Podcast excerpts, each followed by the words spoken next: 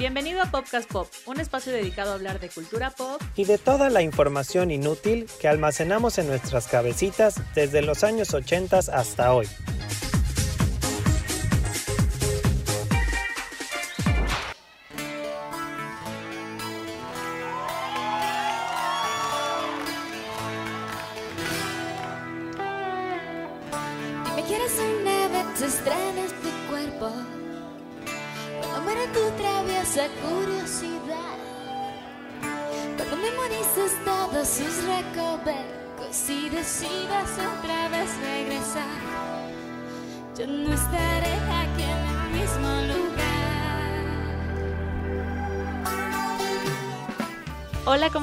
Amigos? Bienvenidos a un capítulo más de Popcast Pop. Yo soy Piti, le doy la bienvenida a Ingo. ¿Cómo estás, Ingo? Hola Piti, muy bien, gracias. Como siempre, muy feliz de estar grabando un episodio más de Popcast Pop. Hola Piti y hola Popcasters. Hola, Popcasters. Perdón por la ausencia, pero Ingo y yo estábamos peleados. Ay.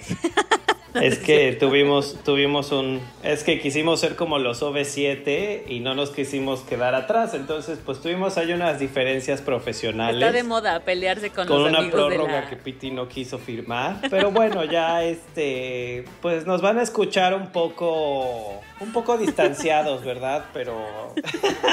no, no es cierto, po- podcasters, aquí estamos. Estamos en buenos términos. ¿De qué vamos a hablar hoy? ¿Ya firmaste tu prórroga? No, no es cierto, no, todo bien. Tuvimos unos problemas técnicos, pero ya estamos de vuelta. Muchas gracias a todos por sus mensajes y su paciencia. Y hoy vamos a hablar de un programa que era creo que bastante importante y bastante, no sé, como que bonito en cierto punto eh, cuando éramos unos chicuelos. Estamos hablando de el MTV Unplugged. Eran estos programas que transmitía MTV. Creo que empezó así como un programa, ¿no? Donde iban varios artistas a grabar un disco en un formato diferente que es como acústico, donde estaban todos estos instrumentos pues desconectados, ¿no? No era, era todo con guitarra acústica, piano tradicional y otros instrumentos que no necesitaban mucha electricidad. Sí, bueno, desconectados entre comillas, ¿no? Porque, eh, digo, a mí siempre me ha eh, como hecho gracia esto del MTV Unplugged porque te lo... O sea, hay unos que hasta salen descalzos y todo, ¿no? Ajá, sí, sí, sí, como que tenían otra vibra. Pero creo que es más bien como el concepto, el concepto íntimo, porque pues al final la producción que tenían era súper importante y súper pro, ¿no? Y estos artistas que normalmente llenaban pues arenas y estadios, pues de pronto tener esta oportunidad de hacerlo en un espacio súper chiquito, con un aforo mucho más limitado y pues hacerlo más íntimo, ¿no? Bueno, MTV Unplugged empezó como un programa de televisión y luego sacaron este de estos programas los discos. Entonces vieron que fue como una cosa bastante exitosa y pues ya creo que se les proponía a los artistas, ¿no? Así como, ¿quieres hacer un MTV Unplugged? Y bueno, era como algo increíble. Ahora no sé, pero yo siento que ya un poco le, le dejaron de dar, yo siento, como la importancia que tenía, ¿no? Para muchos artistas era como la consagración de su carrera, pero para muchos otros era como un despegue, ¿no? Como Sí. darle el chance de darse a conocer y demás. Y pues vamos a hablar de hecho precisamente de varios a lo largo de la historia que precisamente pasaron por eso. Hay unos que fueron como icónicos y despegaron la carrera de algunos, pero otros se quedaron ahí como en el intento y otros pues como que dices, what the fuck, ¿por qué alguien les quería hacer un Un unplug, no? Sí. Eh, y yo creo que, pues más que la importancia, pues lo que hemos hablado en varios eh, podcast pops, ¿no? Que la industria ha cambiado completamente, entonces, pues ya de entrada el, el deal de te voy a hacer un programa para después vender millones de discos, pues tal vez ya no es Ya tan no atractivo existe. como antes, ¿no? Entonces no es que ya no lo hagan porque sí, pues siguen sacando eh, eventualmente algunos eh, unplugged, ¿no? Que son, siguen siendo interesantes, pero creo que más bien ahora ya es pues otro tipo de enfoque, ya no es el número de discos que vas a vender, sino tal vez como hacer algo original, ¿no? O sea, si eres una banda de pop, pues igual hacer algo más alternativo o viceversa. O hay muchos que están haciendo ahora covers, ¿no? Como Miley Cyrus que de repente ya sacó covers de Madonna y Cher en una versión unplugged y hasta de Britney Spears. Entonces creo que ya más va, va por el concepto que lo que era antes. Y antes pues sí era como una institución, bueno, se volvió una institución, ¿no? Sí, sí, sí, sí, fue como algo, o sea, es lo que digo, como un poco algo importante para tu carrera, porque también como que siento que mostrabas ahí tu verdadero talento, no era como, a ver, no estás en teoría, ¿eh? Como no hay ingeniero de audio, no estás en un estudio, no te pueden arreglar la voz, todo es en vivo, pues vamos a ver qué tan lleno de talento estás, ajá, no hay autotune, vamos a ver tu verdadero talento aquí frente a todos. Y que curiosamente fíjate que es un concepto que en Latinoamérica luego, pues hace no muchos años empezó con el, empezaron a hacer estos conceptos de primera fila o de, creo que desconectado se llamaba otro, ¿no? No me acuerdo. Porque creo que sí nos sigue gustando esto, ¿no? El, el decir, oye, pues me gustaría ver a este artista qué tan bueno, qué tan malo es. Una Thalía hizo hace no tantos años uno que era así más eh, íntimo y acústico, por así decirlo. Y como dices, creo que lo interesante era eso, ¿no? El, obviamente si hay ingenieros de audio, como que pensamos cuando lo vemos con la edición que fue así un concierto seguidito y dices, wow, ¿no? Qué talentosos que no, no se equivocaron nunca. Y no, en la realidad pues vas a uno de esos eventos y sabes que igual y lo van a grabar 22 veces hasta que quede la canción bien, pero finalmente si es tu voz, ¿no? Por mucho ingeniero que tengas de audio, pues no van a poder arreglar la voz que estás haciendo en un concierto así. O sea, yo creo que también, por ejemplo, hay varios artistas que no pudieron tener un MTV Unplugged justo por eso, porque era como, pues sabemos que tú sí necesitas demasiados arreglos en un estudio, ¿no? Y pues no te vamos a hacer un así, hacer hacer el ridículo aquí frente a, a todo el mundo, ¿no? Pero también lo contrario, ¿eh? Creo que hay, hay varios artistas que pues no era, creo que ahí como siempre MTV sí tomó riesgos en algún momento de decir, oye, este tal vez ni al caso en un unplugged y, lo hicieron, ¿no? Y creo que eso también es lo interesante de estos, incluso los que mencionaremos que what the fuck no creemos que tendrían que existir, pues si te lo pones a pensar está interesante lo que intentaban hacer, supongo, ¿no? O sea, pero yo me refiero como a, por ejemplo, a Britney cuando cantaba Oops, I Did It Again, o no, nunca se lo propusieron y yo creo que no lo hubiera podido hacer, ¿no? No sé. Es que creo que, al menos en Estados Unidos, bueno, en, hablo de la música en inglés porque creo que en, en Latinoamérica fue un poco diferente, pues los unplugged más icónicos creo que era un poco anti-pop, ¿no? O sea, de hecho no recuerdo tantos que hayan sido como de estrellas pop. Digo, recuerdo un poco el de Katy Perry, que es no tan bueno, pero fue como cuando Katy Perry no era esta pop star tan grande, era con su primer disco y era como medio underground. Pero creo que el unplugged en general en inglés era como más tipo rockero, ¿no? Sí, justo, o sea, como que era más para estos grupos, como mostrar otra, otra parte de estos grandes grupos. Exactamente. Y bueno, el primer Unplug fue lanzado en 1989 y el primer Unplug latino fue hecho por los fabulosos Cadillacs. Y vamos a empezar con nuestras categorías, como siempre, dividiendo este, nuestro programa. Y vamos a hablar de estos Unplugs que nos gustan a Ingo y a mí mucho como siempre les decimos, difícil porque nos empezamos a acordar de uno y otro y otro. O sea, como que tienes tus favoritos en tu mente. Y yo la verdad cuando planeamos al principio la idea de este episodio, tenía muy claros los de los que quería hablar, pero después empecé a recordar muchos y muchos y muchos y sí fue bien complicado. Entonces, si no mencionamos alguno de sus favoritos legendarios o que ustedes piensen que son maravillosos, pues pueden compartir en sus historias para que los agreguemos, pero créanme que no es porque no queramos mencionarlos, pero pues nos llevaríamos tres horas de, episodio. Programa, exacto.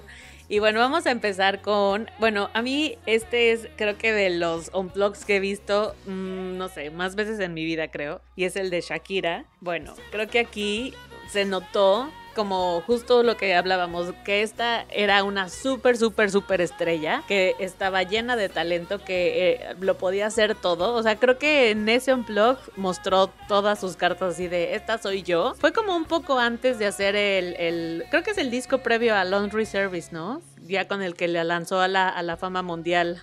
Sí, justo, justo eso yo quería mencionar. Es súper interesante este unplugged en cuanto al timing, porque es literal lo último que hace antes de hacer este crossover tan que la vuelve pues esta artista internacional, ¿no? La verdad es que no es un unplugged tan largo, o sea, creo que tiene como 10 canciones, es muy bueno, pero es como por la Shakira que a mí tanto me, bueno, que a los que nos volvimos fans desde el principio tanto nos gusta y en mi opinión es como lo último que hizo con esa esencia de esta. Shakira super latina colombiana y, ¿sabes? Sí. O sea, creo que esto fue como lo último que hizo así tan natural, ¿no? Sí, no, y a mí, eh, bueno, este unplug tiene un poco de todo. Tiene mariachi. Me acuerdo que sale ya bailando este como belly dance con ojos, la versión de ojos así que hizo para es- este programa. Y bueno, todo le salió increíble. Creo que este disco de verdad, si no lo han escuchado, ay, sí, no, yo creo que todo el mundo ya lo escuchó. Pero si no lo han escuchado, denle una oportunidad porque vale muchísimo la pena. Más que escucharlo, igual recordarlo, ¿no? Porque yo creo Ay, que sí, sí. todos, al menos de nuestra generación, pues fue de los que nos tocó más fuertes. Sí. Pero sí como que siento que puede estar un poco olvidado, porque insisto, luego se volvió este fenómeno mundial. Entonces, el Unplugged de Shakira creo que sí vale la pena como revisitarlo. Todas las canciones de ese Unplugged me encantan, entonces Sí, a mí también. ampliamente recomendado. Bueno, el que sigue es, creo que podría ser uno de mis favoritos de toda la vida y es de el de Julieta Venegas. Este Unplugged a mí me parece súper original, eh, creo que muestra este talento de Julieta Venegas. De igual manera era cuando Julieta Venegas ya había dejado esta imagen de rockera, solo le gustó a los, a los, los deprimidos, ¿no? Pero me gusta mucho que sí incluye todas esas canciones que solo conocíamos aquellos fans de esos primeros dos discos de Julieta Venegas. Hace unas nuevas versiones para toda esta gente que conoce a la nueva Julieta Venegas. Y a mí me encantó que sí fue y visitó sus dos discos anteriores y nos dio como las canciones que más nos gustaban a los fans. Y bueno, yo de hecho lo, lo vi hace poquito, este Unplugged, y, y me emocioné muchísimo. Es buenísimo, si no lo han visto, véanlo. Tiene colaboraciones súper interesantes, sale Juan Son, sale Natalia Lafourcade que funge como música, o sea, no canta, pero ella es como una de sus músicos todo el tiempo en el Unplugged. Tiene ahí, sale la Mala Rodríguez, eh, Gustavo Santoloaya, o sea, está como súper cool eh, este Unplugged. Ay, sí, yo lo amo. Y sabes qué siento que también es estos programas que le dieron un, o sea, ya era muy famosa en México, pero le dio como un punch internacional, no sé, como muy muy grande. Bueno, a mí me gusta ella mucho y también siento que pasó lo mismo que con el de Shakira, que mostró lo talentosa que es y así como, miren, no necesito tanta parafernalia para para enseñar todo el talento que tengo dentro de mí, ¿no? Sí, claro, digo, no sé, siento que de Julieta Venegas como que ya se sabía un poquito porque pues siempre salía tocando el acordeón y cosas así. De verdad, si no lo han visto, véanlo. Hay una parte en la que Natalia Lafourcade literal hace música con un serrucho. Siempre que hablo de este unplug menciono eso porque me sorprende muchísimo y hicieron ahí, hace un ruido como de aire con él y es... Creo que es súper in- interesante lo que hicieron creativamente en ese unplug. Sí, luego lo padre también de estos programas, aunque a mí me gustaba mucho, era ver el programa y ver como justo los instrumentos que, o las cositas que estaban tocando y llevando y ver cómo sonaban ya en la canción. Eso también era muy, muy, muy padre. Y el otro unplug que también nos gusta mucho es el de Ricky Martin, que yo, por ejemplo, siento que llegó en el momento perfecto. O sea, porque creo que si se lo hubieran ofrecido cuando cantaba Living la Vida Loca y la Copa de la Vida hubiera sido como meh, ¿no? Entonces, como que ahora le llegó el MTV Unplug eh, en el momento, pues creo que adecuado para lo mismo, darnos unas nuevas versiones de sus canciones y también sacó algunos sencillos, dos nuevas canciones, ¿no? Que también fueron como muy, muy, muy exitosas. También tenía colaboraciones padres, ¿no? En este programa. Pues yo me acuerdo que la que fue como el sencillo era esta que se llamaba Pégate. Pégate un poco más. Y la de Tu Recuerdo, ¿no? Y la de tu recuerdo, exactamente. Y pues lo mismo, como que vuelve a toda su, su repertorio en español, que lo volvió famoso. Entonces, pues, no sé, hace Volverás, Fuego de Noche, Nieve de Día, La Bomba, Perdido sin ti, todas estas. Pues sí es bueno, ¿no? Es como, pues igual, como tenías la duda si este super showman tenía talento realmente y sorprendió bastante, ¿no? tenía. Que, que él justo es, es uno de los que sale descalzos, creo yo, en Sí, su... justo. Sale sí, en su MTV. Unplugged, ¿no? Exacto. Aparte creo que era como su mejor momento, ¿no? En el que mejor se veía física. O sea, bueno, Ricky Martin es Ricky Martin y se va a ver bien siempre, creo. Tiene pacto con el diablo. Pero puede ser como que... Bueno, para mí yo creo que sí es como su mejor momento, ¿no? Bueno, es que yo siento que siempre ha yo. estado guapísimo. No, pero hablo en general, o sea, físicamente, de voz, de, o sea, como que estaba empezando así el boom, ya era súper guau.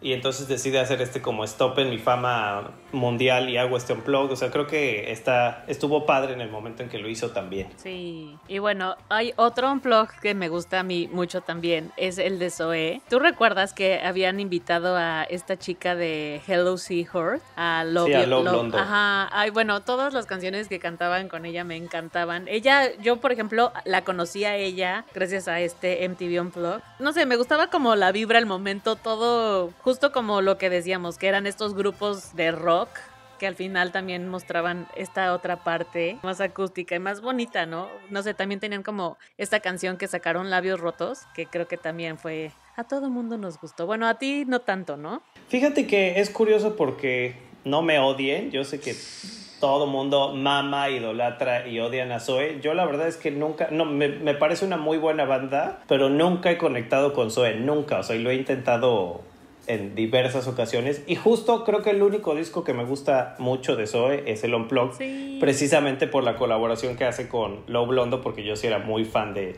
Hello De Hello Seahorse. Entonces, sí, me, el- eh, sí es un súper bonito unplugged, o sea, creo que musicalmente hablando. En Zoe sí se ve mucho cómo se involucraron en la parte musical, ¿no? Los arreglos, el invitar a estas personas, los músicos, y, y hasta como que se percibe ese ambiente de que se ve que se conocen entre ellos y sabían a quién invitar para que sonara chido. Sí. Entonces creo que eso está bien padre y creo que eso se nota un poquito más en, en los latinos que en los otros. Al menos esa es mi percepción.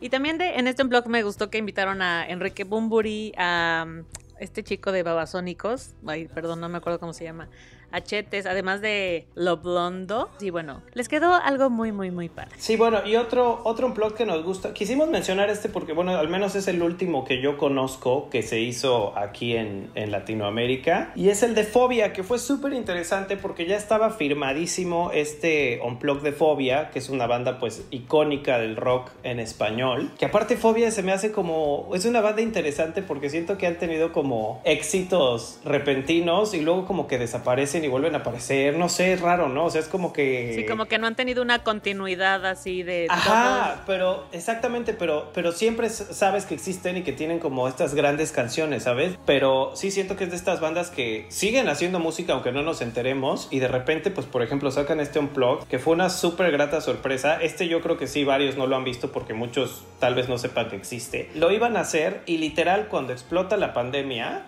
es cuando tenían que hacer el unplug. Entonces ellos en lugar de cancelarlo deciden aventurarse a hacerlo, pero lo hacen sin público. Y ya, o, sea, porque ya estaba el escenario, la locación, los músicos, todo absolutamente. Y entonces decidieron hacerlo así, sin público y sin gente. Pero fíjate que no sé si te pasó, eh, yo cuando lo vi no eché de menos, porque creo que eso también tiene el unplug, no, no es como un concierto o sea, creo que parte de este concepto es ir como este público fan que eres a escuchar la música, ¿no? No estoy diciendo que no cantes, pero igual no es como el griterío que Sí, justo. normal. Yo hasta siento que igual si te dicen, oye, no puedes gritar, Gritar, y chiflar, ¿no? no gritas, sí. Tanto como en otros, sí, no sé cómo se filmará, pero porque sí lo ves, o sea, en estos unplugged sí la gente aplaude y se emociona y eso, pero no oyes a la gente así gritando Sí, la no. canción, ¿no? Como en los conciertos. Entonces, como que siento que no echas de menos esta parte del público en este unplug de, de Fobia.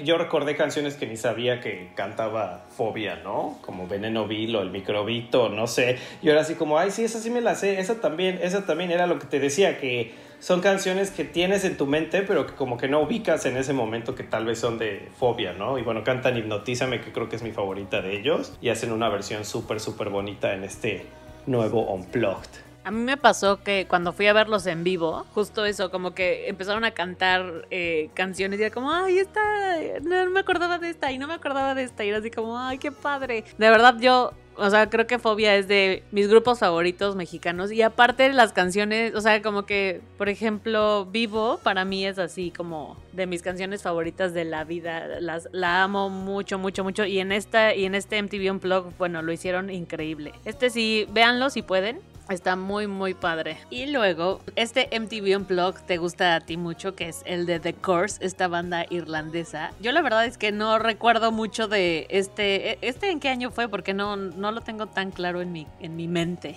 Uy, pues cuando íbamos en la secundaria, o sea, que hazle Sí, cuenta. era- ajá, sí éramos chiquitos.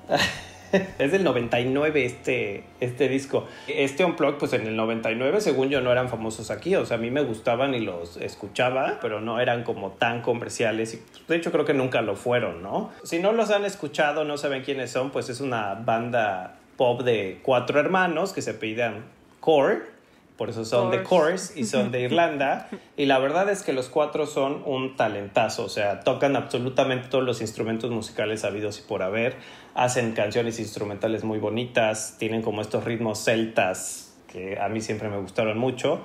Y, hijo, este Unplugged me lo sé de principio a fin y se me hace tal vez una de esas joyas escondidas que tal vez no es tan conocida, pero sí vale muchísimo la pena eh, verlo y escucharlo y disfrutarlo porque sí es súper, súper bueno. Entonces, pues vean The Course y especialmente si lo ven, eh, por favor pónganle atención a la canción The Runaway, que es muy, muy bonita.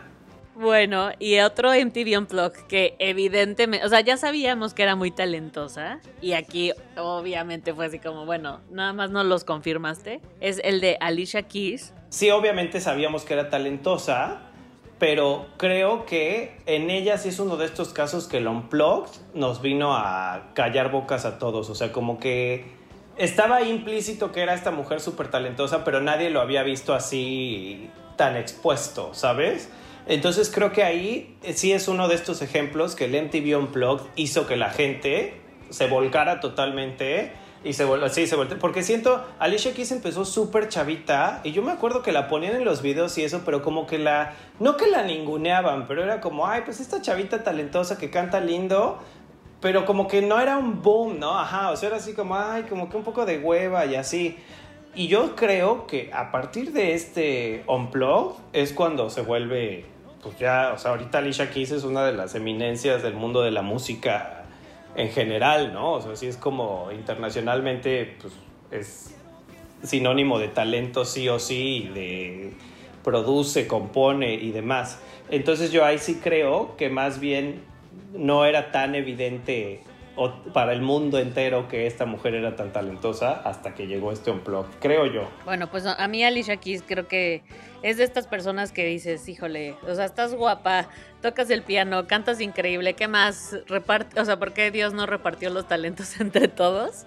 ¿En qué año fue este, este MTV Unplugged? En 2005. Ah, bueno, no, tiene tanto, nada más 16 años. Nada más 16 años, sí, sí, sí, yo también me pasa eso, Piti, que digo, ay, pues ese es 2005, no tiene tanto, y en eso haces las cuentas y dices, ah, no, pues sí, sí tiene. Ya es una vida. No, pues si te pones a ver la edad que teníamos nosotros, pues éramos unos púberes. Bueno, y vamos a hablar de estos MTV Unplugged, que, o sea, los grupos que lo hicieron eran bastante buenos y famosos, pero siento que eh, el programa y el disco en esta versión les dio como punch y fama más de la que ya tenían. Y vamos a empezar con el Unplugged de la Ley, que bueno, yo me acuerdo obviamente de la canción que cantan con Eli Guerra. Eh, no manches, o sea, yo de verdad creo que es de la única canción que me acuerdo de, ese MTV Unplugged.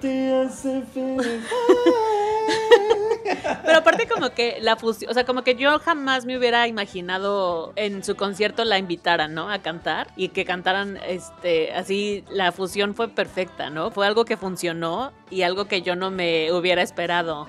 Bueno, es que mi querida Eli Guerra es una de estas mujeres que se me hace súper, súper poco valorada en el mundo ah, de la música. Totalmente. O sea, es una es un talento andante esa mujer y creo que desgraciadamente el poco éxito que ha tenido la mayoría de las veces es justo por las colaboraciones que ha hecho con otros artistas como esta, ¿no? Sí. Pero la verdad es que es buenísima. O sea, creo que en su haber tiene varios discos y solo uno tuvo un mediano éxito y de ahí en fuera nada. Pero sí, la ley, yo nunca he sido tan fan de la ley, pero creo que ese Unplugged sí los volvió a despegar, ¿no? Era como este grupo que fue súper famoso en los 90 y ya nadie se acordaba que existía y en eso sacan este Unplugged y nos recuerdan todas esas canciones que hicieron famosas en su momento y estuvo interesante. Sí, estuvo bien, bien padre. Fue como justo un experimento que les quedó muy bien. Y ahí quedaron, porque. Eh, todo el mundo recordamos estas canciones. Porque pues ya ahí. y ahí pues, quedaron. La carrera les duró muy poquito después y ya va ahí. Pues es que creo que sí ya no existían y se juntaron para eso y demás. Cada quien empezó a hacer sus proyectos. Bueno, después tenemos el de Alejandro Sanz, que obviamente sabemos que Alejandro Sanz es de las figuras más importantes también de la música en español. Hace este unplug. A mí fíjate que con Alejandro Sanz cuando sacó el unplug, lo que me pasó, yo no sé si, bueno, yo he hablado con varias personas y creo que nos ha pasado lo mismo, no sé si a ti incluida, Piti, no recuerdo si ya he tenido esta plática contigo, que Alejandro Sanz fue uno de estos artistas que sobreexpusieron tanto en la radio y en todos lados que yo acabé detestando en algún punto. Yo me acuerdo después de este disco de Más de Alejandro Sanz, o sea, ya yo no podía más con Alejandro Sanz, era así como basta, ya no puedo más con él. Reconozco su talento, me cae bien, es bueno, o sea, es buenazo, es un excelente compositor y todo, pero de verdad desde entonces, y ese Unplugged justo salió después de Más y todos estos discos, o sea, fue así como no, yo ya no estoy listo para, para más Alejandro Sanz, pero es bueno, vaya, es pues tiene todas estas canciones icónicas de este señor, ¿no? Bueno, a mí me encantaba la que cantó con Malú. Me has enseñado tú. Esa, no manches, la amaba. O sea, de verdad.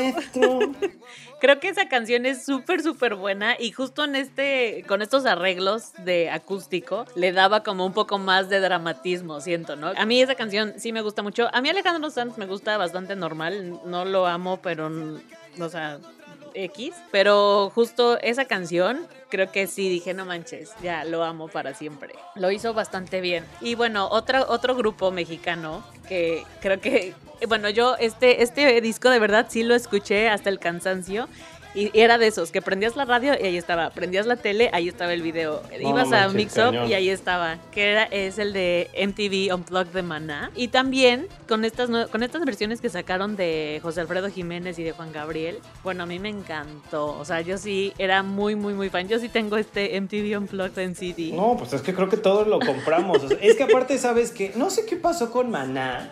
Maná era una, bueno, sigue siendo una banda, nos guste o no, importante y pues yo creo que sigue siendo el de las top 5 más importantes a nivel mundial de México, ¿no? Sí. Pero no sé qué pasó con Maná, que como que justo en esa época del Unplugged era cuando todavía estaba cool que te gustara Maná.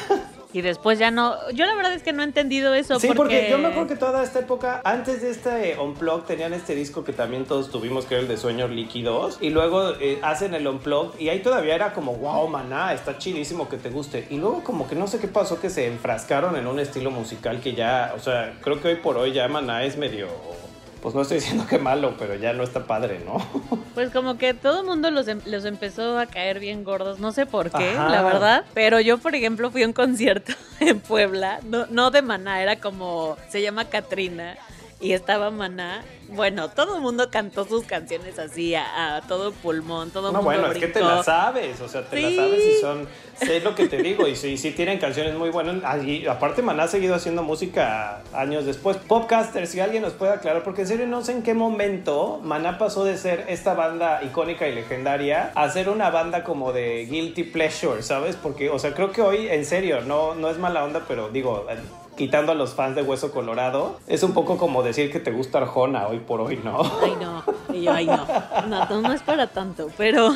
Bueno, igual no tan bajo, pero sí, o sea, ya no está chido que digas soy súper fan de Maná como antes, ¿no? Entonces, bueno. Es que yo siento que es eso, que a todo mundo le gusta realmente en el fondo, pero nadie lo dice. Es como, no, no lo voy a decir, no sé por qué. Sí, pero te digo, o sea, me, me, entra esa curiosidad de que en, qué momento pasó de ser lo más cool a, a ser no tan cool Maná, pero bueno. Este disco, si pueden, escúchenlo, está muy, muy, muy padre. Bueno, creo que aparte como que en ese año nos llegó como, no sé, era el disco que necesitábamos, yo creo. Puede ser. Bueno, y tenemos estos últimos de Diego Torres y los Tigres del Norte, que quisimos mencionar solo porque fueron como importantes en su momento. Eh, los Tigres del Norte creo que por el concepto nadie esperaba un unplug de ellos. Y bueno, Diego Torres porque creo que no era, es, este sí fue uno de estos ejemplos que tú dijiste que les dio una proyección, porque creo que de ahí pues no volvimos a saber nada de él y, ya está, ¿no? No, eh, bueno, sí, por las campañas políticas y su canción que la ponen. Sí, vaya, pero, Color de Esperanza se volvió Color de Esperanza por el Unplugged y ya está. Sí. Y ya. Y se sabemos que es un músico importante y ya, pero no es como que siga su carrera y sepas todas las canciones de él, ¿no? Y justo con el de los Tigres del Norte creo que pasó eso, que no esperabas este, realmente como que se los fueran a ofrecer o que lo fueran a hacer. Y fue, bueno, una cosa increíble, increíble. A mí me encanta cuando cantan con Calle 13, cuando cantan con Paulina Rubio, creo que fue... Es buenísimo, sí. Estas colaboraciones que dices, ay no, ¿cómo va a cantar Calle 13 con ellos? Y bueno, les quedó una cosa increíble, increíble, increíble. Yo este sí tiene, este unplug de los Tigres del Norte sí tiene un lugar muy especial en mi corazón. Entonces lo amo, lo amo, lo amo. Bueno, y vamos a mencionar estos MTV Unplugs que fueron legendarios. Creo que todo mundo los recordamos. Tenemos alguna escena en nuestra cabeza. Fueron muy, muy, muy importantes para estos grupos y para nosotros, ¿no? Como que tuvieron un impacto en la vida. Bueno, a mí, por ejemplo, el de Soda Stereo sí me parece algo fuera de este mundo. También el de Café Tacuba, que tiene, que tuvo, tuvo apenas otro unplug que hicieron hace como dos años o tres años. Y bueno, el de Nirvana, que obviamente todo mundo lo hemos visto. Y el de Brian Adams, que son importantes, muy importantes para la música, para la historia de la música, para la historia de MTV. Y pues los teníamos que mencionar creo que hicieron como historia, ¿no? Creo que sí le ponen como un, pues fueron los que empezaron a ser icónicos en estos MTV Unplugged. Tal vez a nosotros no nos tocaron tanto, porque no, pues aparte de que era música que no escuchábamos, pues estábamos muy chicos, ¿cierto yo? Entonces, pero sí sabemos que existen y que fueron como parte de la cultura pop. Y hay una categoría que decidimos mencionar, what the fuck. Porque yo la verdad no entiendo por qué decidieron hacer un, un MTV Unplugged. Y también siento que pasaron sin pena ni gloria. O sea, que fue como, ah, ¿sabías que tienen un MTV Unplugged es como no y no me importa. Entonces, en P. Aguilar, que creo que fue como me, ¿no? Bastante X. Eh, también el de el MTV Unplugged de Panda. ¿Quién necesitaba un MTV Unplugged de Panda? Fíjate que, o sea, antes de que sigamos con esto, o sea, más que what the fuck, creo que es esto, o sea, como que no te esperas que tengan un unplug, porque si los escuchas no son malos, ¿eh? Y tal vez para los, los fans de Hueso Colorado, pues sí, pero es como que no te esperabas que MTV les ofreciera un unplug a estas personas. Y también el MTV Unplugged de Manuel, siento que le fue como bastante X, ¿no? O sea, como que no, no tuvo esta canción que dijeras, ay, esta canción de, es de este programa y le quedó increíble y todo, pues. Es que aparte como que Manuel What en un MTV Unplugged, aquí sí What ¿no? O sea, y ojo que no estamos diciendo que Manuel sea malo, porque sabemos que es este super showman y todo el mundo quiere ir a sus conciertos y todo, pero sí creo que no, no hizo como este click con este concepto, ¿no? Sí, no, ajá, justo, como que no, no, no sé, siento que lo que decíamos, por ejemplo, el de Ricky Martin le llegó en el momento perfecto para hacer, para hacer todo lo que hizo, pero sí, los demás creo que están como bastante sin pena ni gloria. ¿Sabes qué otro? Eh, creo que también quedó como un poco plano, porque ya venía de demasiado éxito. El de Miguel Bosé, como que creo que le faltaron colaboraciones importantes, le faltaron... Ay, es que no manches. Miguel Bosé es otro, ese peor que Alejandro Sanz. O sea, yo Miguel Bosé en algún momento fui muy fan, pero ya después del Papito Tour 5.5 fue ya basta Miguel Bosé, o sea, ya lo vomitaba. Entonces. Pero creo que, por ejemplo, es, era algo que, que, que sí tenía demasiadas buenas intenciones y demasiado talento y no... Es que yo ese ya ni lo intenté, ¿eh? O sea, en serio yo acabé tan harto sí, de Sí, creo que... quedó ahí bastante olvidado. Ajá, claro. Y bueno, vamos a cerrar con nuestros MTV Unplugs favoritos de toda la vida. Ah, bueno, ¿cuál es tu favorito, Ingo? Ay, sí, ella me echa la pelotita, ¿ven? Por eso no firmó la prórroga, podcasters. Por eso, Por eso no hubo programa. La prórroga, ¿eh? Bueno, yo estuve muy conflictuado porque estaba entre dos, pero estoy casi seguro que el otro que no voy a mencionar lo vas a mencionar tú. Entonces, como para no ser iguales, ¿no? Y aparte este que voy a decir sí es mi, mi favorito, evidentemente es el de Florence and the Machine. Que fíjate que creo que aquí no tuvo tanto, no hizo tanto ruido, o sea, creo que es de estos que hizo ruido como en The UK y no hizo tanto ruido aquí solo si eras fan, un poco como lo que pasó con el de The Course. Pero este Unplugged, si de verdad no lo han visto, por favor corran a verlo, es del 2012 y es cuando Florence tenía su segundo disco, Ceremonials, y bueno, es una cosa muy bonita, la versión de Cosmic Love y de Shake It Out es maravillosa y bueno, yo hasta lloro con esas, esas canciones. Es súper, súper lindo, su voz está pues como siempre, súper angelical, súper, es mágica esta mujer. Y ahí fíjate que el concepto del escenario se me hace súper, súper bonito, es así como muy, muy ella, muy una, una bruja en medio del bosque, hechizándonos con su voz. Entonces, ah. ese sería mi favorito, mi querida Florence and the Machine. ¿Cuál es el tuyo, Piti? Mi MTV Unplugged favorito que he visto 700 veces. Lo puedo, o sea, creo que si me tendría que ir a una isla desierta con un MTV Unplugged y verlo sin parar, es evidentemente el de Alanis si me que torturar como, como el de Naranja Mecánica y tuviera que ver algo. para siempre sería el MTV Unplugged de Alanis Morissette. Bueno, Claro. es que aparte creo que ella, toda ella en ese momento era como bien padre, a todo mundo nos encantaba. Sí. Y también creo que justo el escenario, su cabello, cuando sale tocando la flauta es así de, ¿qué estoy viendo? Dios, así como todo el talento del mundo. Y no sé, en, en este a mí también me pasó que evidentemente, yo soy muy chillona, ya saben todos, pero en este creo que sí, así le pongo play y ya, bueno, la piel se me pone de gallina, empiezo a llorar sin control. No sé, creo que es mágico, te lo juro, es mágico, mágico, mágico. Tiene canciones que te mueven todo por dentro. Para mí este es el mejor MTV Unplugged de la historia. Es buenísimo y fíjate que aquí pasa un poquito a la inversa, como que siento que en este Unplugged hizo canciones que no eran tan icónicas, las hace muy, hace Sí. unas versiones muy bonitas. Entonces, obvio tiene You Learn, tiene Head Over Feet, tiene Ironic, todas las que esperas, Sí. ajá. Oh. Pero pues luego tiene, bueno, la, la versión de Uninvited es Ay, sí, es increíble. que- Es como teatral, increíble. ¿no? Sí, es súper, súper bonita. Ay, no, no sé. Yo iba a decir, creo que mi favorita, pero no. Todos son mis favoritas. Este disco y este Unplugged, si pueden. En YouTube no está. O sea, yo ya lo he buscado. Está como eh, algunos clips que se ven bastante feos. Pero bueno, si alguien lo tiene por ahí, dígame dónde encontrarlo. Pero pu- pueden escucharlos en, en las en plataformas. y, Spotify pues, está. Disfrutar de, las, de, la, de la música tan hermosa, ¿verdad? A mí estas, estos programas me gustan demasiado y sí creo que justo en este momento en el que la industria musical ha cambiado y ya no se venden los discos como se vendían, pero que sí existe como contenido para las plataformas, deberían volver a hacer tanto, o sea, deberían volver a hacer los MTV Unplugged otra vez, ¿no? Sí, bueno, y te digo que están, lo que pasa es que ya están haciendo con otros conceptos, pero creo que eso nos va a gustar siempre y para siempre. Entonces, pues a ver quién. ¿Y cuál es el, el MTV Unplugged que te gustaría ver? Ay, qué complicado me la pusiste así tan. Bueno, pues evidentemente, ¿cuál crees que te voy a decir? Taylor Swift. Taylor Swift. Taylor Swift y creo que Lady Gaga estaría buenísimo ver uno.